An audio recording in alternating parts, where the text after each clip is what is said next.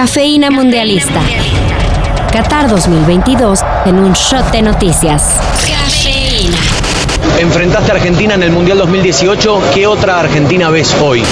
Me parece que crearon un grupo muy fuerte con Messi en cabeza, que es jugador diferente, pero están como más unidos y yo creo no han perdido muchos partidos, ya no sé cuánto, pero eso dice mucho y siempre teniendo Messi son unos de, de los favoritos para ganar Mundial. ¿Se han preguntado cuántas veces hemos escuchado en esta vida la frase partidazo de Messi? ¡Grite conmigo! ¡El fútbol se llama Messi! ¡El fútbol hoy se va a bautizar Messi!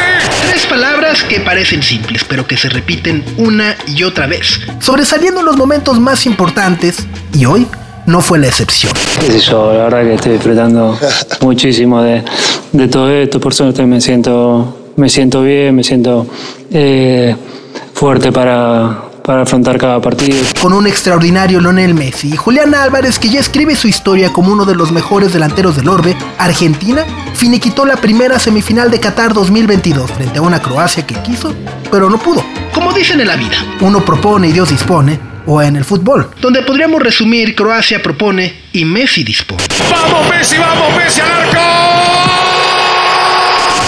Con una asistencia mesiánica que incluso para muchos llegó a ser maradoniana, Lionel Messi cerró una noche de ensueño en la que abrió el marcador de tiro penal para superar a Gabriel Batistuta y convertirse en el máximo goleador argentino en la historia de los mundiales.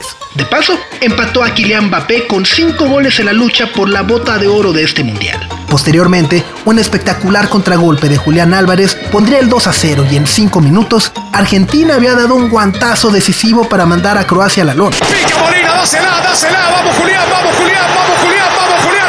¡Julián, gol! ¡Gol! Una Croacia que ha sido heroica y que despide así a Luka Modric, que a sus 37 años de edad sigue brillando y seguramente buscará conseguir el tercer lugar en el partido de consolación que se juega el próximo sábado en el Estadio Califa. Por ahora, Argentina festeja, Argentina celebra y Argentina sueña. En la final de Qatar, Júpiter va a estar en Pisces.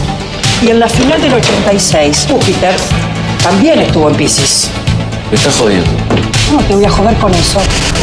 Las coincidencias entre el título de 1986 y lo que ocurre en Qatar 2022 siguen ocurriendo y por lo pronto han asegurado su lugar en la final del próximo domingo.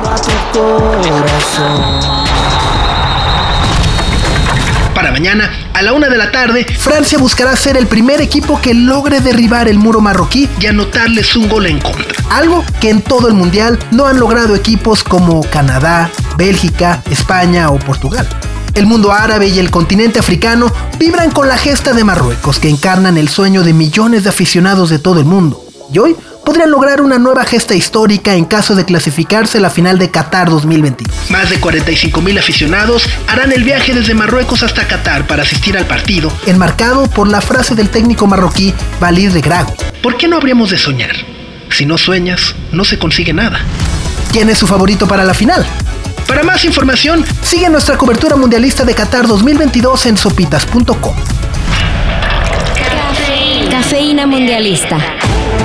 La cobertura de Qatar 2022 está en sopitas.com. Cafeína Mundialista.